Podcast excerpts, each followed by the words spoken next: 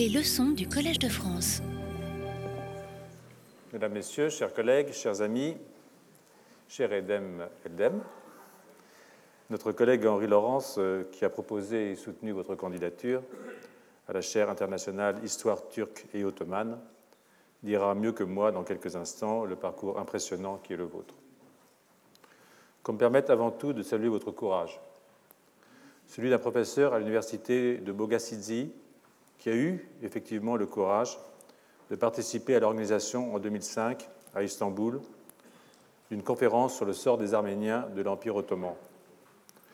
On trouvera un résumé de vos positions fortes et courageuses, je le répète, dans une interview que vous avez accordée au journal Le Monde le 22 avril 2015 à l'occasion du centenaire du génocide. On peut se demander si une telle prise de position serait encore possible aujourd'hui, ce qui n'est pas sans soulever des questions sur les mouvements contradictoires qui traversent l'histoire turque et l'histoire ottomane, non superposables évidemment. Les événements récents sont-ils un accident passager sur la route du progrès ou marquent-ils l'éruption de contradictions à l'œuvre dans l'histoire de la Turquie?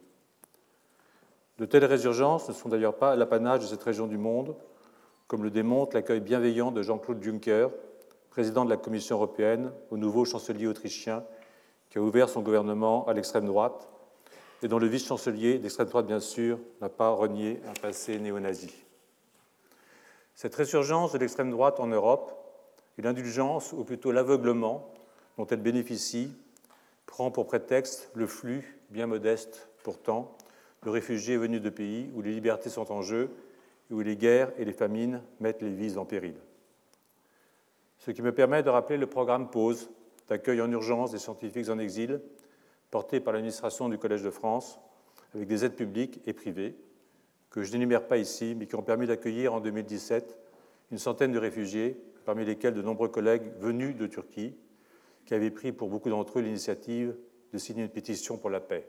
Quelle audace Une fois encore, je fais appel aux auditeurs du Collège de France pour qu'ils participent à ce programme à travers des dons, même modestes, toutes les informations nécessaires pour accomplir un geste qui sauve des carrières et des vies sont à portée de clic sur le site web du Collège de France. Il va de soi, cher Edem Elden, que votre présence ici ce soir n'a rien à voir avec un tel programme. Elle signe la reconnaissance par l'Assemblée des professeurs de l'excellence et de la nouveauté de vos travaux, qui vont être rappelés dans un instant par Henri Laurence, avant que votre leçon inaugurale ne nous en donne un avant-goût. Alors, mon cher collègue, bienvenue au Collège de France.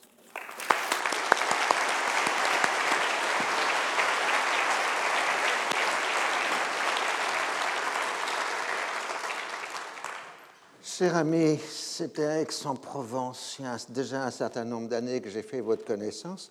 Vous étiez alors inscrit en thèse sous la direction de Robert Mantran sur une thèse sur Istanbul et le commerce français au XVIIIe siècle.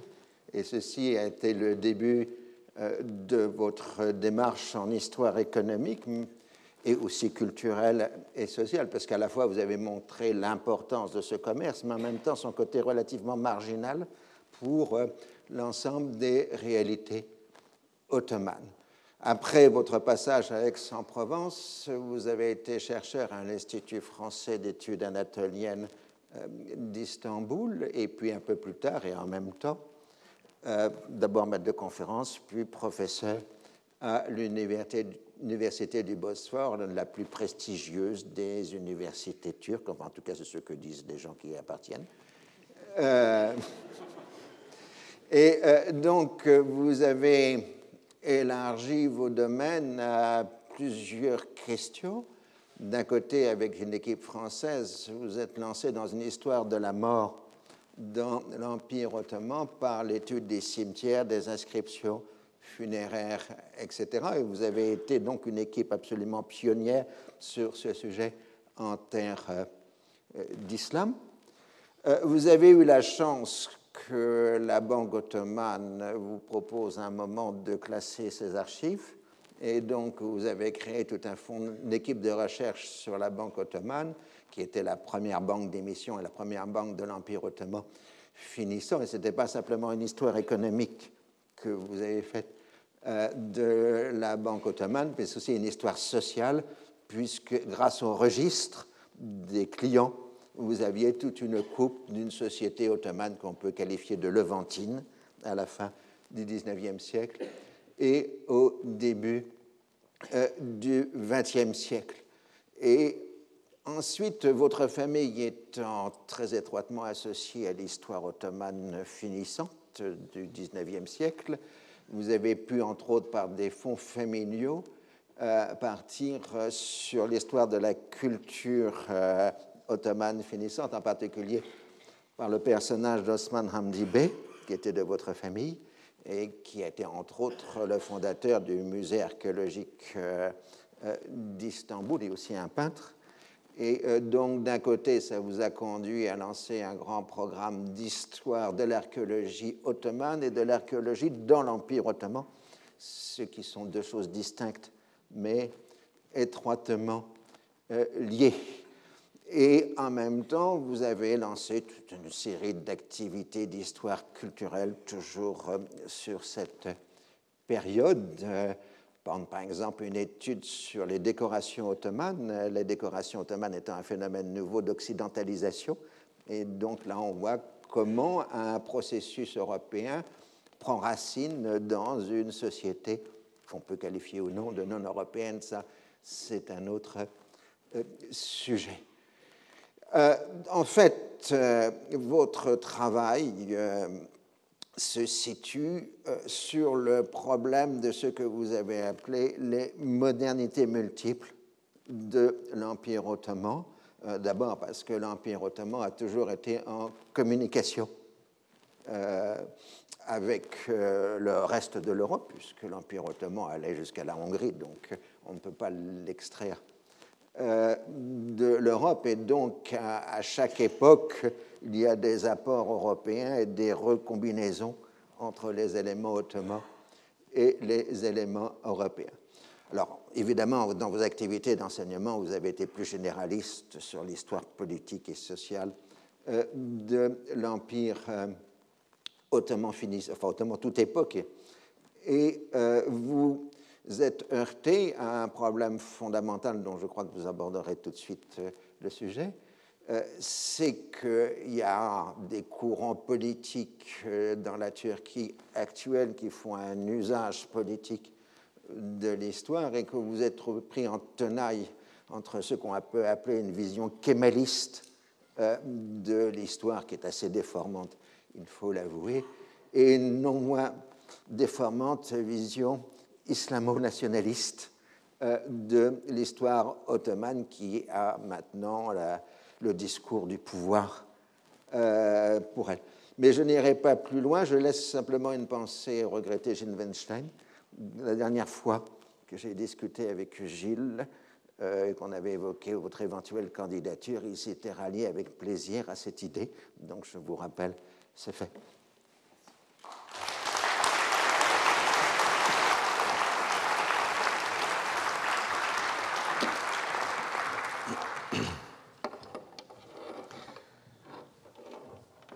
Monsieur l'administrateur, chers collègues, quel plaisir de pouvoir vous appeler collègue, euh, mesdames, messieurs, euh, le plus dur, c'est probablement cette dizaine de minutes que je viens de passer ici, où j'ai entendu dire, je crois du moins du bien de moi. On se sent un peu ému, gêné, tendu, euh, il faut le dire, assez bête.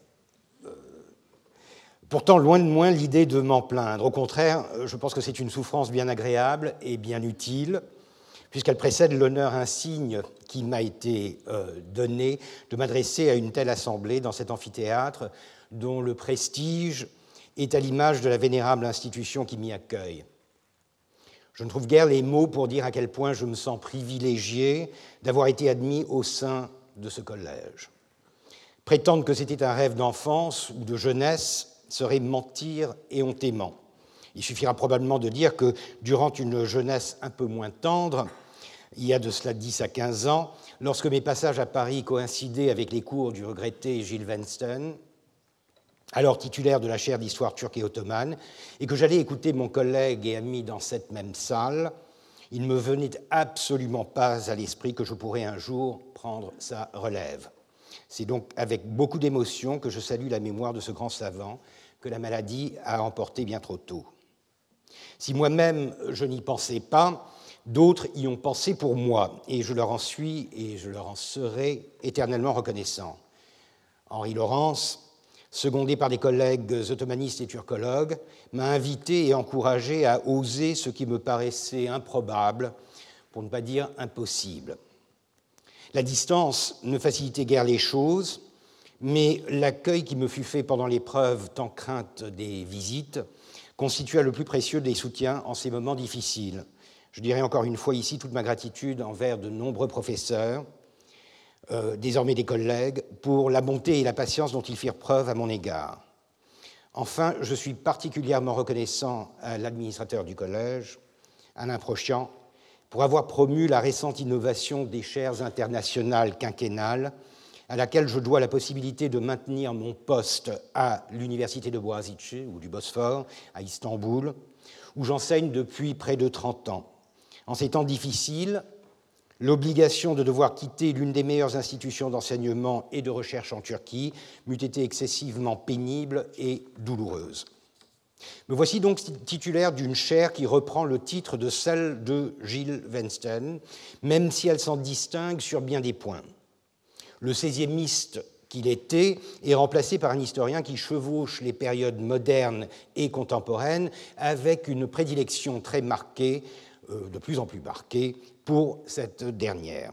Cela implique un contexte fort différent, ne serait-ce que par la présence synchronique d'une Europe de plus en plus puissante, de plus en plus influente, de plus en plus arrogante. Évidemment, je n'échapperai pas à la tentation de lier le présent au passé et d'examiner les ruptures et continuités tant évoquées entre ce passé récent et les vicissitudes de la politique turque durant les dernières décennies. Il peut paraître présomptueux de se citer soi-même, mais vous m'excuserez peut-être si c'est pour la bonne cause et dans un esprit purement critique. En 2014, Henri Laurence m'avait invité à parler ici même de, je cite, l'Empire ottoman, la Turquie et la question des modernités. J'avais terminé mon exposé par la remarque suivante, je me cite, La question des ruptures et des continuités entre l'Empire ottoman et la République de Turquie est un débat ouvert dans lequel je ne m'engagerai pas. Trois ans plus tard, au risque de passer pour un cochon, je vais devoir me dédire même si je persiste encore à croire qu'il y a des limites que l'historien doit se garder de franchir en parlant du présent. Encore un détail distingue cette chaire de celle de Gilles Wensten. Un Français succède un Turc. Est-ce vraiment important? Dans sa leçon inaugurale en 1999, Gilles Weinstein évoquait, euh, non sans humour, la, manière dont il se rattachait à la longue lignée de droguements et d'orientalistes qu'il avait précédé au collège, de Postel à Pavé de Courteil. Dois-je en conclure que je représente une césure dans cette lignée, un soudain revirement en faveur de l'indigène, désormais capable de parler de et pour lui-même? Restons sérieux. Tout au plus pourrais-je peut-être me targuer d'avoir contribué à la diversité du Collège de France. Euh, encore eût-il fallu que je fusse femme pour que cette contribution acquît plus de sens. Je pense néanmoins que le fait que je garde un pied en Turquie, intellectuellement et institutionnellement, est susceptible d'amener une ouverture et une perspective nouvelle à cette chaire. Cela me semble bien plus important qu'une simple question d'identité ou de nationalité. Ceci est d'autant plus vrai que j'ai à maintes reprises évoqué le besoin de dissocier ma discipline de toute appartenance culturelle susceptible d'être teintée de relents nationaux et par conséquent nationalistes. Quelques années auparavant, et me voici reparti dans l'autocitation, j'avais fièrement publié en Turquie un article intitulé Sauver l'histoire ottomane des Turcs, dans lequel je critiquais le monopole de fait que les historiens turcs s'étaient arrogés sur un domaine qu'ils considéraient comme une sorte de chasse gardée. Évidemment, mon objectif n'était pas de me tirer une balle dans le pied, mais bien de rappeler à quel point l'histoire ottomane était perçue en Turquie, mais souvent ailleurs, comme appartenant à un héritage national nourri par un dosage variable des identités turques et islamiques, censé définir l'essence profonde de la nation. D'ailleurs, les historiens que je prenais pour cible ne constituaient en vérité que la pointe de l'iceberg, une sorte d'épiphénomène venant se greffer sur une mainmise de fait sur l'histoire par la Turquie, corps et âme. Évidemment, ce n'est pas là un phénomène propre à la Turquie. L'histoire mondiale de la France, pensée et dirigée par Patrick Boucheron, montre bien, tant par sa conception que par certaines réactions qu'elle a suscitées, qu'une forme de myopie nombriliste hante plus d'un récit historique. Je pense cependant que le cas turc dépasse de beaucoup les limites de l'admissible et du tolérable en raison d'une fusion presque organique entre politique, idéologie et histoire, évidemment au détriment de cette dernière et bien sûr en dépit du bon sens. L'influence exercée sur notre malheureuse discipline par les acteurs politiques, les institutions de l'État, l'éducation nationale, les médias et la culture populaire est telle que l'historien qui refuse de contribuer, de participer ou tout au moins de se conformer à cette frénésie s'en retrouve étouffé, isolé et en tout cas frustré. Il faut se rendre à l'évidence. La Turquie est cliomane et cliopathe, à la fois folle et malade d'histoire, selon deux néologismes dont je revendique la paternité et, le cas échéant, les droits. De fait, il faut bien le dire, elle l'a toujours été. Cliomane, par son obsession d'attribuer à l'histoire une mission politique et idéologique vouée à modeler la nation et le citoyen.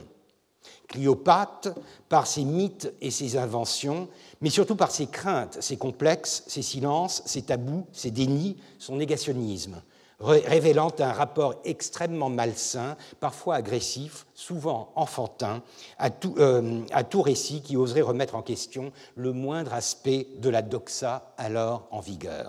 Car, pour rendre les choses encore plus compliquées, cette doxa évolue au gré des tendances politiques et idéologiques, entraînant dans son sillage les manuels scolaires euh, et les médias toujours prêts à plaire.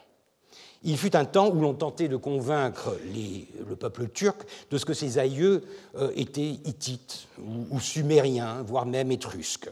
Aujourd'hui, on ne jure plus que par le passé turco-islamique, surtout ottoman. Et lorsqu'on s'y oppose, c'est généralement en revendiquant l'héritage kémaliste, désormais délesté de l'improbable généalogie hittite, mais toujours profondément ancré dans son propre mythe fondateur des années 30, à peine revu et corrigé au fil des décennies.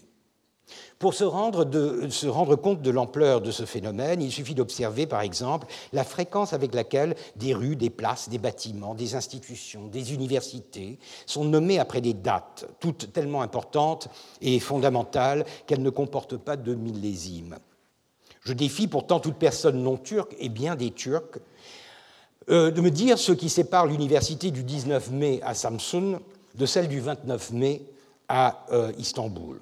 Évidemment, il ne s'agit pas de dix jours, mais d'un abîme idéologique. Le 19 mai 1919, date fondamentale de la géographie kémaliste, marque le début de la reconquista euh, turque lorsque Mustafa Kemal, le futur Atatürk, débarqua à Samsun.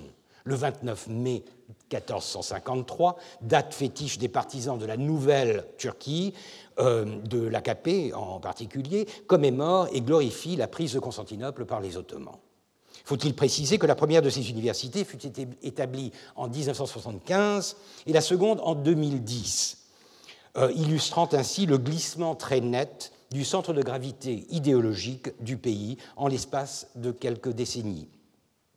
J'y ajouterai cette manie qu'ont récemment acquise les politiciens turcs de projeter des anniversaires dans le futur. Ainsi, le parti actuellement au pouvoir euh, se complète-t-il à énumérer des échéances qui, entre guillemets, riment avec les grandes dates de l'histoire dite turque? 2023 pour le centenaire de la République, 2053 pour le sixième centenaire de la conquête de Constantinople et 2071 pour le millénaire de la bataille de Manzikert qui ouvrit euh, aux Turcs les portes de l'Anatolie. C'est donc une véritable cliorée, et ce sera là mon dernier euh, euh, néologisme, j'ai décidé de vous épargner cliocide. Pourtant, c'est donc une, une, véritable cliorée qui envahit le champ politique et l'espace public, noyant l'histoire, la vraie, si tant est qu'elle existe, dans une rhétorique aussi simpliste que populiste. C'est d'ailleurs ce qui la rend extrêmement puissante, envoûtante, enivrante, reprise comme une litanie par la presse, l'audiovisuel, la fiction, les arts. Elle s'est littéralement emparée du domaine, laissant peu de latitude aux historiens partisans d'une approche érudite et critique. C'est là une des raisons principales pour lesquelles cette chaire revêt à mes yeux une importance toute particulière prestigieuse plateforme fédérant recherche et enseignement, doublée d'un puissant réseau de diffusion, le Collège de France peut et doit devenir, dans ce domaine comme dans bien d'autres, un pôle d'érudition et de dissémination scientifique. Il dispose, déjà pour cela d'une équipe gravitant autour de la bibliothèque d'études arabes, turques et islamiques et de nombreux liens avec des chercheurs dans les principales structures de recherche et d'enseignement de France en général et de Paris en particulier. C'est pour moi un avantage de taille qui me fait espérer que la chaire que j'animerai se prêtera à la défense, voire même à la reconquête d'une discipline et d'un domaine que je sens assiégé par des courants et des pratiques idéologiques des plus néfastes. Revenons toutefois au vif du sujet, soit à la thématique de cette nouvelle chaire, l'Empire ottoman et la Turquie face à l'Occident. On me reprochera peut-être d'avoir utilisé la formule face à, suggérant une forme d'antagonisme que l'on pourrait penser inspirée par des modèles huntingtoniens ou par une certaine perplexité causée par euh, la distance qui semble aujourd'hui se creuser tous les jours un peu plus entre la Turquie et les versions contemporaines de cet Occident. Évidemment, on aimerait bien pouvoir parler plutôt de l'Empire ottoman et l'Occident voire même de l'Empire ottoman et le reste de l'Europe, selon la formule qu'un collègue et ami avait proposée pour le titre de son ouvrage, euh, devant être publié par une prestigieuse maison d'édition universitaire et qui fut, faut-il le préciser, immédiatement rejeté. Toutefois, outre le fait que je pense que trop d'eugénisme et de vœux pieux peuvent facilement nuire à une perception critique de l'histoire, euh, euh, pardon, je soutiens que face à évoque bien d'autres dimensions d'interaction au-delà de la simple opposition qu'on pourrait être tenté d'y voir. Face à évoque aussi l'admiration, la curiosité, l'émulation. Parfois même, l'expression peut faire penser à une forme plus passive de spectacle, comme il pourrait au contraire s'agir d'un défi à relever. Quoi qu'il en soit, il paraît évident que les relations entre l'Empire ottoman et l'Occident pendant ce long XIXe siècle sont complexes, ambiguës, variables, et qu'aucune épithète seule ne parviendrait à les définir. Pour les besoins d'une présentation succincte de cette chaire et de son enseignement, je m'en tiendrai à une discussion articulée autour des trois périodes qui me paraissent déterminantes dans les relations entre l'Empire ottoman et l'Occident. Tout d'abord, celle des premières influences du XVIIIe siècle aux années 1830, caractérisées par des hésitations et une forme de superficialité de part et d'autre. Suite un engagement beaucoup plus sérieux, notamment à partir de la proclamation en 1839 de l'édit de Gülhane, et dont le point culminant se situe en 1856, date de la promulgation de l'édit des réformes, euh, à l'issue de la guerre de Crimée. Enfin, une troisième et dernière phase, entamée au début des années 1870, marque la fin d'une idylle alors que s'instaure une rupture de plus en plus profonde entre l'autocratie d'Abdulhamid et une Europe aux prétentions libérales. Un long siècle en trois temps dont l'importance dépasse de beaucoup la seule question des relations entre l'Empire et l'Occident il faut probablement y voir les fondements d'une histoire plus spécifiquement turque dont certains aspects semblent particulièrement significatifs aujourd'hui. Évidemment, les Ottomans ont de tout temps été confrontés à un Occident, même si celui-ci changeait sans cesse de nature. Toutefois, c'est à partir du XVIIIe siècle que ce face-à-face -face gagne en intensité, du moins si l'on en croit une tendance historiographique assez conventionnelle, mais toujours très puissante de l'apparition du baroque en architecture à l'introduction de l'imprimerie, des premières relations d'ambassade à la diffusion de biens de consommation européens, bon nombre d'indices sont souvent pris pour des signes précurseurs de l'occidentalisation qui viendrait à dominer durant le siècle suivant. Or, cette lecture fortement téléologique nous prive d'une meilleure compréhension des euh, dynamiques internes d'un État et d'une société en transformation, dont bien des aspects témoignent de l'existence d'une modernité indépendante de toute influence occidentale. Si l'ambassadeur Mehmed Efendi, ébloui en 1721 par les jardins et les eaux de Marly, déclare avoir, et je le cite, compris le sens très fin du hadith selon lequel le monde est la prison du croyant et le paradis de l'infidèle, faut-il vraiment y, voir un aveu d'infériorité et une soif de modernité, inspiré par le rayonnement culturel de la France, plutôt qu'un simple rappel de la futilité de ce bas monde, exacerbé par la vision des fastes de la Régence?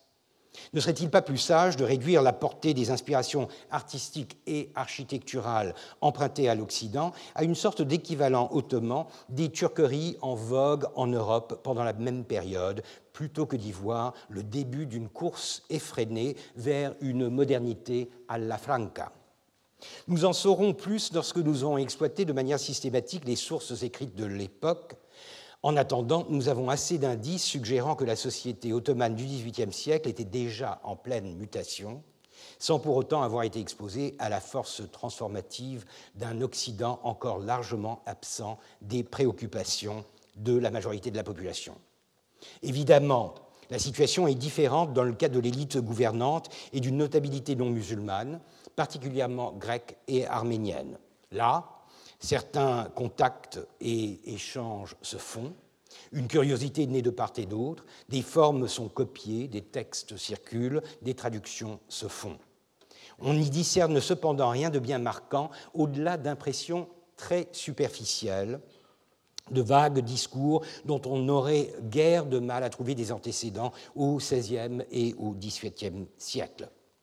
Si, dans un rapport rédigé au printemps de 1798, sur l'équilibre des puissances, le Reisulkutab, donc le secrétaire d'État Atef condamne, et je le cite, les mécréants connus et célèbres sous les noms de Rousseau et Voltaire, il ne faut surtout pas en conclure que lui ou quiconque dans les rangs de la bureaucratie avait lu ces auteurs. Il est plus que probable qu'il se contentait de répéter ce qui lui avait été soufflé par quelques diplomates euh, euh, ou droguements des puissances alliées contre la France et sa révolution.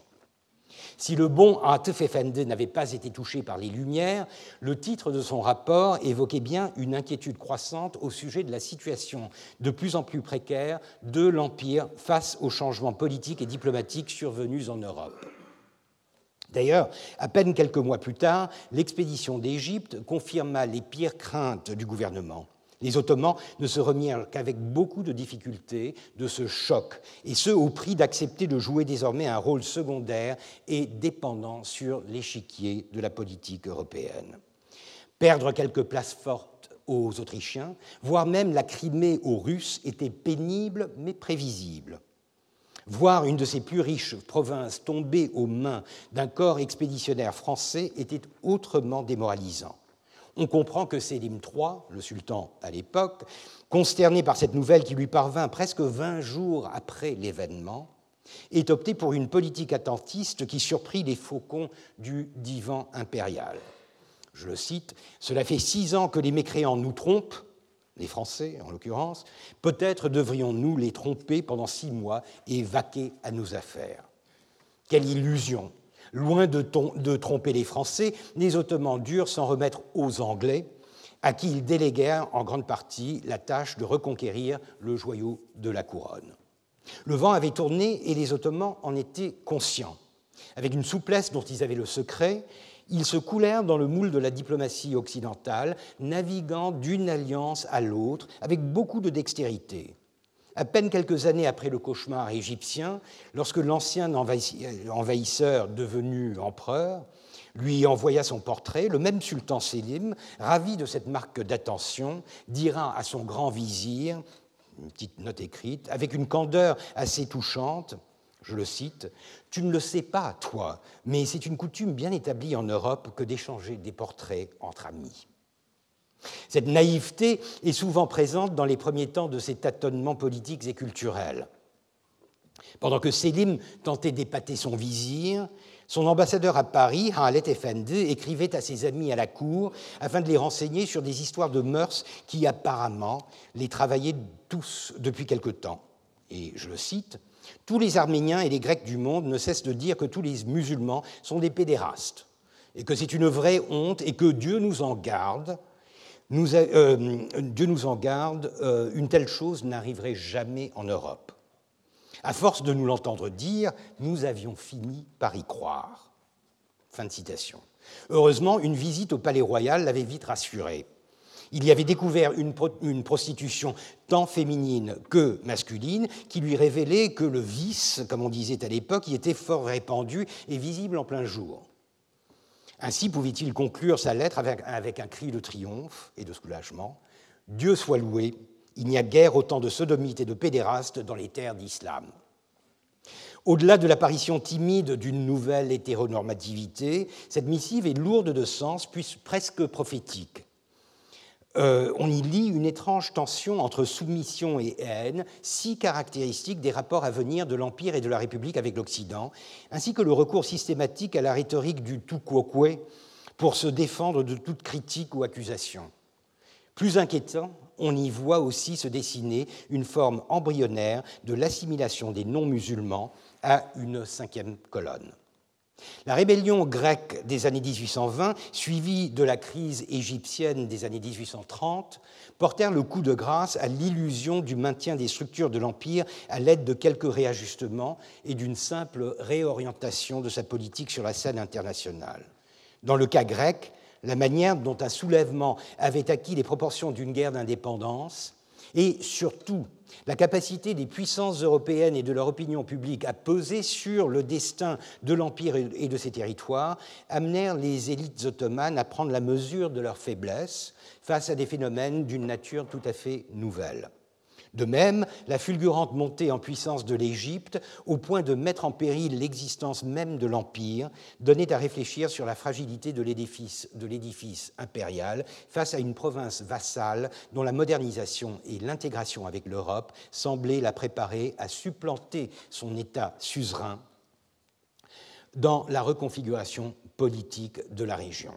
S'il est vrai que le danger fut écarté grâce à une intervention franco-britannique et que l'Égypte fut en fin de compte vouée à une destinée quasi coloniale, la course vers l'occidentalisation dans laquelle s'engagèrent le Caire et Istanbul pendant les décennies à venir reste un sujet qui mériterait une étude approfondie. Cette série de douches froides explique que vers la fin des années 1830, les Ottomans aient été prêts à s'engager dans un programme de transformation bien plus radical et envahissant que les demi-mesures dont ils s'étaient contentés jusque-là. Le remplacement des célèbres janissaires par une armée vêtue et équipée à l'occidental, un, euphémisme, ce remplacement si l'on considère la violence de l'événement, l'apparition des premières institutions étatiques inspirées de modèles occidentaux, l'usage de symboles et d'images modernes, entre guillemets, à commencer par le portrait du sultan, l'envoi des premiers élèves en Europe, autant de changements et d'innovations qui firent date sans pour autant s'attaquer à l'essence du système. Ce n'est qu'avec le célèbre décret de Gülhane, prononcé le 3 novembre 1839, en présence des principaux cadres de l'État, mais aussi du corps diplomatique et du prince de Joinville, que s'ouvre symboliquement une nouvelle ère, celle des tanzimat, ou réorganisations, vouée à une modernisation de l'État et de ses structures selon des normes occidentales. Le décret de Gülhane fait encore l'objet de discussions quant à ses origines et son inspiration. S'il est vrai qu'il reste en grande partie inscrit dans une logique et une rhétorique ottomane euh, suggérant un processus interne, il n'en est pas moins certain que l'influence anglaise était aussi derrière ce pas décisif dans la direction d'une redéfinition de l'Empire. Et si le traité commercial signé avec l'Angleterre l'année précédente était le prix à payer pour une protection contre le danger égyptien, le décret, lui, prétendait jeter les bases d'un État capable d'assurer la sécurité et la stabilité nécessaires à l'épanouissement des intérêts britanniques et européens dans la région. Pour opportuniste qu'aient pu être les raisons derrière sa proclamation, le décret dit des Tanzimat n'en reste pas moins un tournant décisif dans le processus de modernisation de l'Empire ottoman. Acte à la fois désespéré et réfléchi, il donna lieu à une refonte des structures de l'État par le haut, avec des conséquences qui finirent par affecter d'une manière ou d'une autre jusqu'aux couches les plus démunies d'une société euh, complexe et plurielle, et jusqu'aux régions les plus lointaines et isolées des vastes domaines impériaux. Le décret lui-même innovait de manière radicale en instaurant un dialogue entre le souverain et le peuple, poussant certains observateurs à attribuer à ce texte une nature constitutionnelle. Évidemment, on en était bien loin, mais même si le document se référait essentiellement à des questions de réorganisation de l'État, l'assiette fiscale, la conscription militaire et l'application de la justice, en des termes qui soulignaient la continuité plutôt que l'innovation, la rhétorique était tout à fait nouvelle en ce qu'elle justifiait cette réorganisation par des arguments presque physiocratiques reposant sur une terminologie sans précédent liberté, hurriyet, nation, millet, patrie, vatan, patriotisme ou amour de la patrie, vatan. L'aspect le plus surprenant du texte concernait la promesse qui était faite de garantir les biens, l'honneur et la vie de tous les sujets, qu'ils fussent, et je cite, musulmans ou de toute autre nation timide pas dans la direction de la reconnaissance d'une forme d'égalité entre des sujets, ainsi que le suggérait l'usage fait uniquement dans la version française du terme citoyen. C'était en grande partie un vœu pieux, il en fallait bien plus pour ébranler et remettre en question le nizam a'alem, l'ordre du monde, qui régissait une société plurielle à l'ancienne, dont la stabilité reposait en grande partie sur une équitable inégalité. Toutefois, il est indéniable que l'élite profita grandement de ces dispositions pour se constituer en classe dirigeante à l'abri des vicissitudes et des risques politiques qui avaient freiné et menacé l'autonomie de leurs prédécesseurs, particulièrement sous le règne de euh, Mahmoud II. Néanmoins, le programme de réorganisation entamé par cette nouvelle génération d'hommes d'État ne se limitait pas à une sorte d'instinct de survie. Bien au-delà, il me paraît indiscutable qu'ils étaient pour la plupart mus par un enthousiasme sincère à l'idée de contribuer à un projet de modernité inspiré des normes et des technologies observées en Occident. Évidemment, cette allégeance n'était pas évoquée en termes de modernité, l'expression en était encore à ses débuts en Europe mais par référence à un néologisme arabisant dont l'usage deviendra, de plus en plus courant au cours de la seconde moitié du, XIXe euh, siècle. Medeniet, soit une traduction littérale de civilisation. C'était là le nouveau mot magique qui viendrait définir et légitimer bon nombre d'innovations institutionnelles et culturelles inspirées du modèle occidental. L'usage qui en était fait révélait souvent une naïveté, une candeur qui frisait un aveu de barbarie. Il n'est pas rare de trouver dans la documentation officielle des années 40 et 50, euh, voire même plus tard, des nouveautés dont la nécessité était justifiée par l'argument qu'elles avaient cours dans les pays civilisés ou parmi les nations civilisées. Cette notion de civilisation et son application systématique, pour ne pas dire synonymique, à l'Occident, constitue l'une des faiblesses majeures et intrinsèques du processus de transformation envisagé par les élites du XIXe siècle, puisqu'elle les mettait à la merci d'une vision tributaire, presque défaitiste, du monde occidental, éliminant de fait toute vision de modernité en dehors des normes et du modèle occidental, éliminant de fait euh, euh, euh, toute vision de modernité en dehors des normes et du modèle qu'il proposait. Étant donné cet aveuglement, ou plutôt ce fort strabisme culturel, il ne faut probablement pas s'étonner de ce que les Ottomans finirent par reprendre à leur compte les principes de base de l'orientalisme, soit en pratiquant une forme d'autodénigrement, soit en projetant cette vision négative sur des sections de la population jugées remplir les conditions d'une identité perçue comme orientale, ou au moins plus orientale que la leur. Plus concrètement, cette soumission presque inconditionnelle à une notion occidentale de la modernité se traduisit par une tendance marquée à traiter le processus comme une sorte de liste de conditions formelles à remplir, sans vraiment s'inquiéter de leur contenu ou de la manière dont elles étaient appliquées. Ce phénomène peut être observé pour la plupart des projets culturels et intellectuels de la période. Une université éphémère, une bibliothèque impériale mornée, une académie des sciences des plus précaires, un musée voué à l'abandon. Malgré cette superficialité, les exploits des Tanzimat restent spectaculaires sous bien des aspects. De manière systématique et consciencieuse, ces hommes d'État euh, s'attelèrent à la tâche d'établir une administration et une codification capables d'instaurer l'état de droit, sans pour autant lâcher prise sur un modèle de gouvernance extrêmement conservateur. C'était une véritable gageure qu'ils parvinrent à relever en grande partie, malgré des difficultés inhérentes à la nature même de l'entreprise moderniser l'Empire, le restructurer à l'aune d'un modèle qui lui était étranger et dont les bases n'étaient pas encore jetées, c'était un peu jouer à qui perd gagne. Les nouvelles règles du jeu devaient inévitablement mettre en péril les équilibres traditionnels en créant des perturbations au sein d'une population fortement compartimentée et hiérarchisée selon des règles et des pratiques séculaires.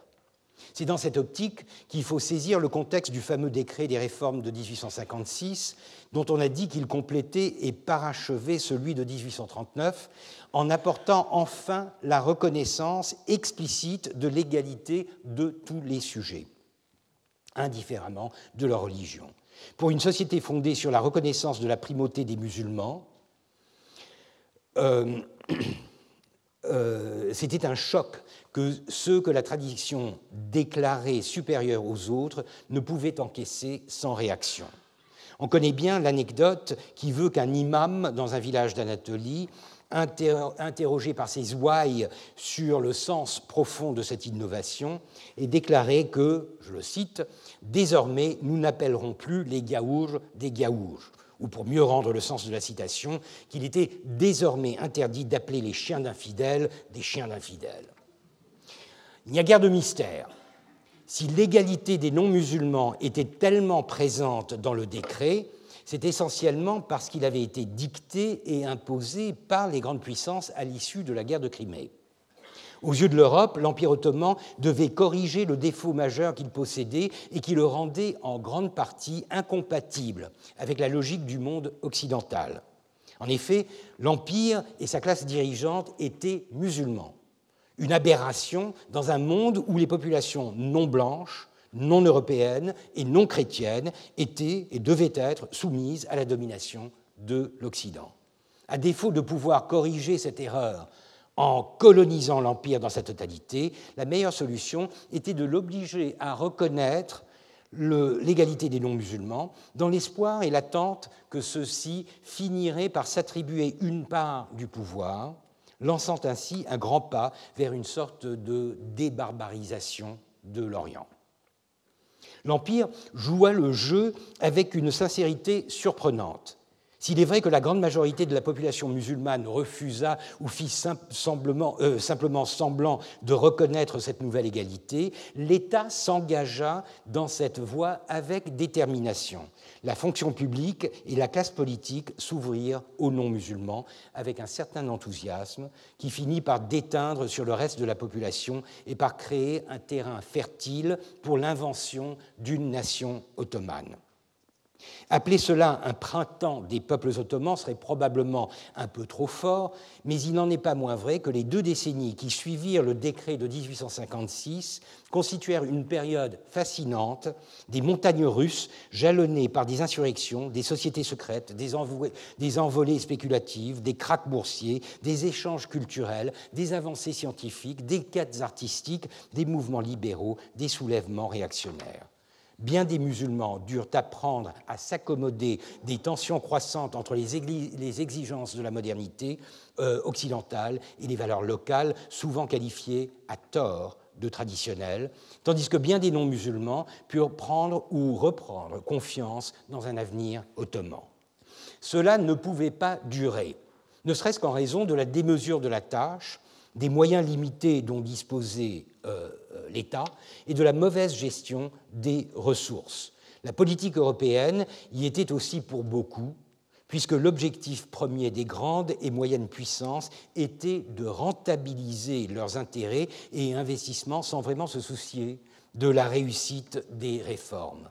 Beaucoup n'y croyaient même pas, convaincus qu'ils étaient de ce que les jours de l'Empire étaient comptés et que de toute façon, les bienfaits de la civilisation étaient en grande partie incompatibles avec le caractère et la nature des Orientaux. Lorsque, en 1867, il s'entendit dire par le ministre des Affaires étrangères de l'époque, Fouad Pacha, que les Ottomans chrétiens et musulmans devaient désormais avoir une seule et même patrie, l'ambassadeur de France, Bourré, c'est son nom, euh, lui, rétorqua que le terme de patrie n'existant pas en turc, il lui paraissait impossible que cette notion vît jamais le jour dans l'Empire. Nous arrivons à la troisième et dernière phase de mon exposé, couvrant la période la plus noire, entre guillemets, de ce long XIXe siècle, soit l'autocratie instaurée à partir des années 1880 par le sultan Abdulhamid II, et qui se prolongea jusqu'à la révolution jeune turque de 1908. C'est probablement au début des années 1870 que l'on doit situer les premiers signes de la faillite des Tanzimat, due à l'effet combiné d'un essoufflement économique et financier et d'une dérive politique causée par la disparition des derniers grands noms du mouvement, Ali et Fouad Pacha.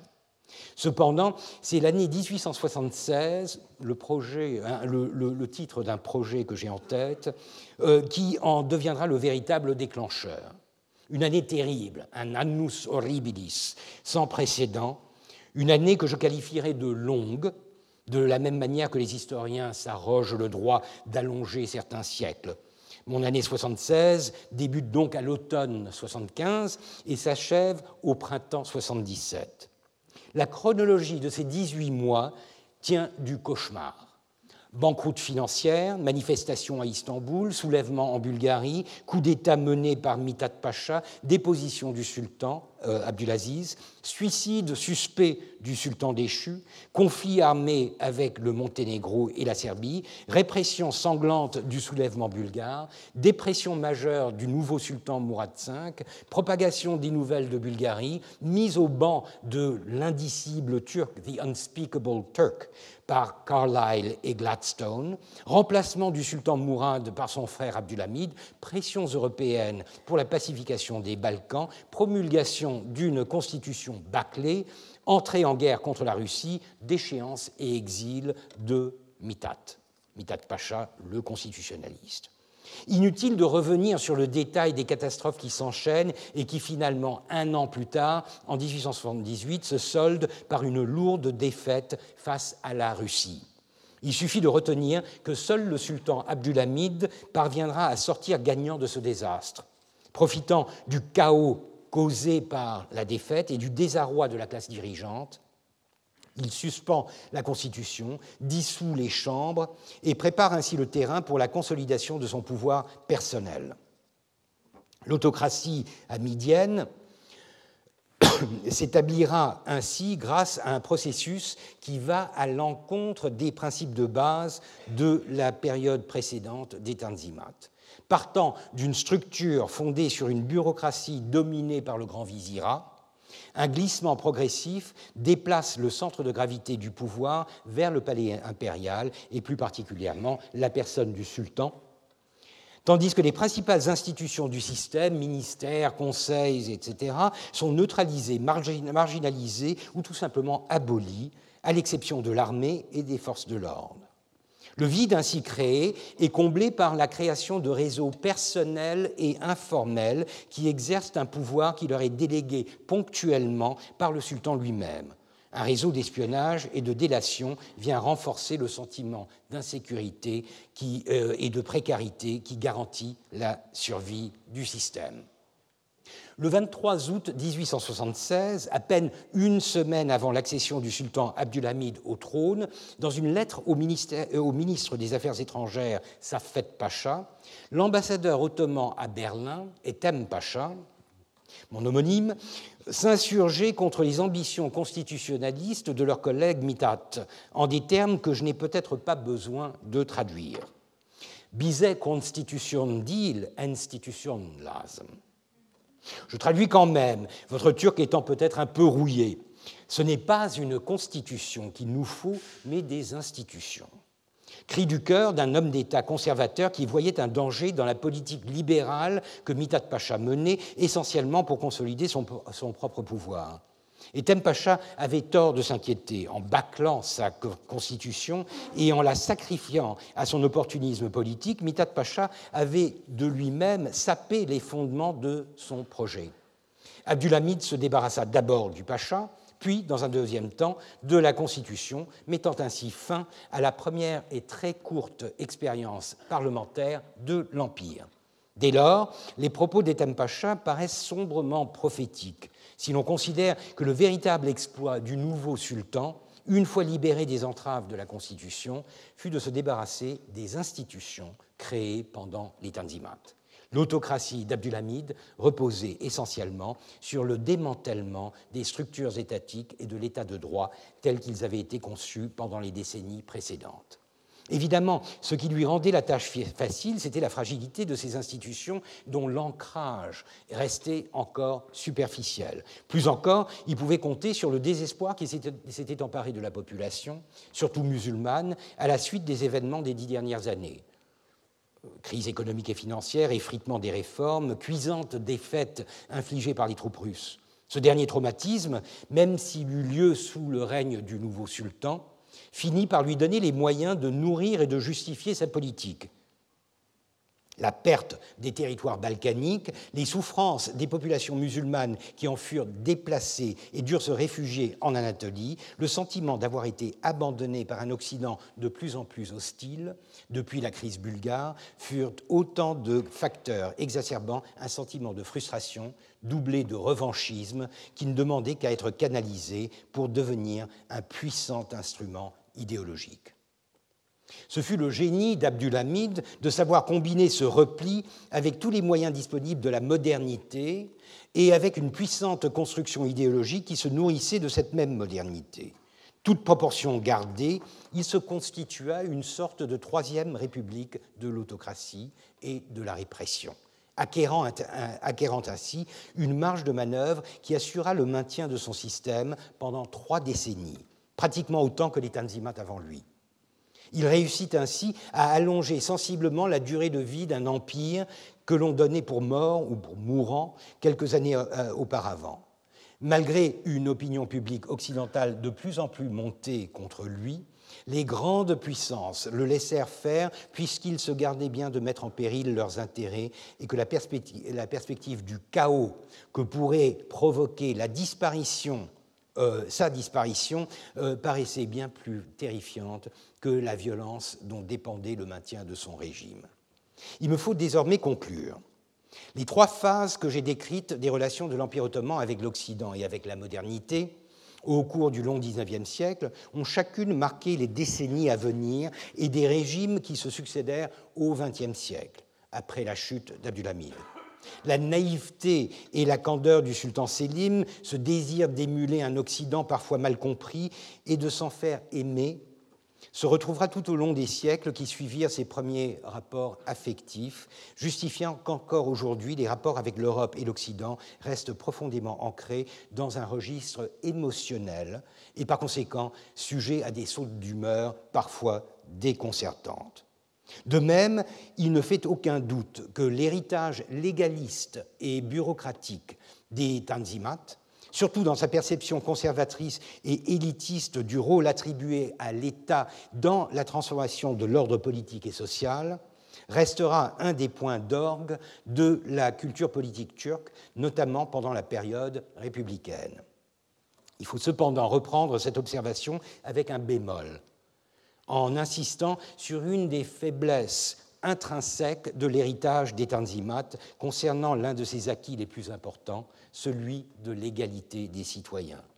Nous avons déjà vu à quel point cette innovation était difficile à accepter dans un contexte traditionnel qui cultivait la notion d'équité ou de justice, fortement imbriquée dans la légitimation d'un ordre social inégal et hiérarchisé ce qui réduisait grandement les chances de cette nouvelle notion d'égalité de s'ancrer dans une pratique sociale, c'était qu'elle avait été introduite à la suite de pressions occidentales dans un cadre explicitement sectaire, afin de revendiquer et d'obtenir l'émancipation des sujets non musulmans. Cet état des choses réduisit de beaucoup l'empressement de la population musulmane à embrasser un principe politique et juridique perçu comme visant essentiellement à limiter ses propres prérogatives au profit des mécréants. C'est ce qui explique que pendant l'euphorie, il est vrai de courte durée, qui suivit la révolution de 1908, les jeunes Turcs reprirent à leur compte la devise révolutionnaire française de liberté, euh, fraternité, égalité, mais en y ajoutant une quatrième vertu, euh, pas la choucroute, mais la justice. Traduction du terme ottoman adalet, décrivant cette notion d'équité si importante dans la pensée politique ottomane.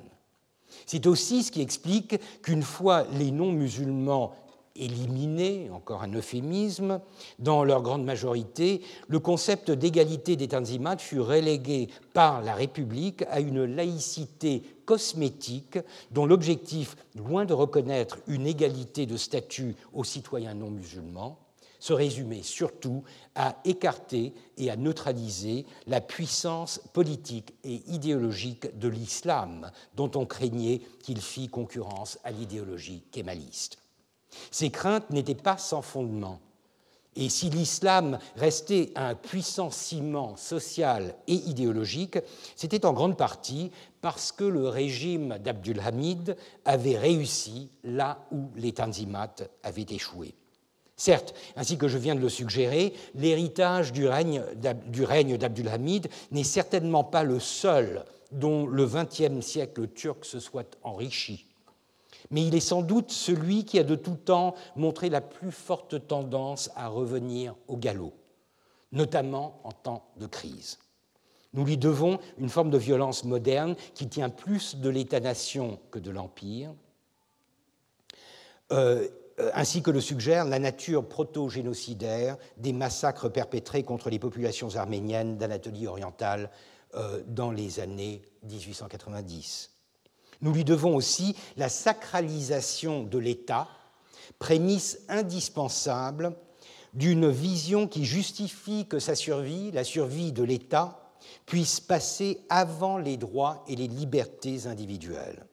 De même, c'est sous ce règne que l'islam, en se modernisant et en s'appropriant euh, euh, une rhétorique à l'image de cette modernité, devint un ferment idéologique puissant, pouvant tour à tour nourrir le nationalisme turc ou le saper lorsqu'il penchait pour une version jugée par trop laïque. Enfin, c'est surtout sous Abdulhamid que l'État perdit en grande partie l'autonomie institutionnelle et juridique que les élites des Tanzimat avaient tenté d'ériger, ouvrant ainsi la porte à un risque de mainmise par des individus ou par des groupes, dès lors que ceux-ci, comme Abdulhamid avant eux, jouissaient d'un pouvoir suffisant pour monter à l'assaut et finalement conquérir une structure dont la sacralité n'a d'égal que sa malléabilité. C'est ainsi que je voudrais achever ce tour d'horizon d'une période fascinante, riche en rebondissements et surtout d'une importance cruciale pour la compréhension de la destinée de toute une région, et ce jusqu'à nos jours. Ce n'est pourtant pas là l'objectif premier de cette chaire. Fidèle à une tradition critique de l'histoire, je pense qu'il faut tenter de comprendre avant de prétendre expliquer et que l'exercice le plus gratifiant n'est pas de répondre à des questions, mais plutôt d'en poser des bonnes. L'histoire de ce très long XIXe siècle ottoman a souvent été racontée avec force raccourcis, a priori et spéculation, auxquelles je suis conscient d'avoir contribué moi-même aujourd'hui. Il est temps de s'arrêter, de se retourner pour étudier, examiner, décortiquer sa richesse documentaire qu'on a si souvent tendance à tenir pour acquise et dont nous pouvons espérer, nous devons espérer, qu'elle nous dévoilera, euh, ne serait-ce qu'en partie, la fascinante complexité de son récit. Je vous remercie.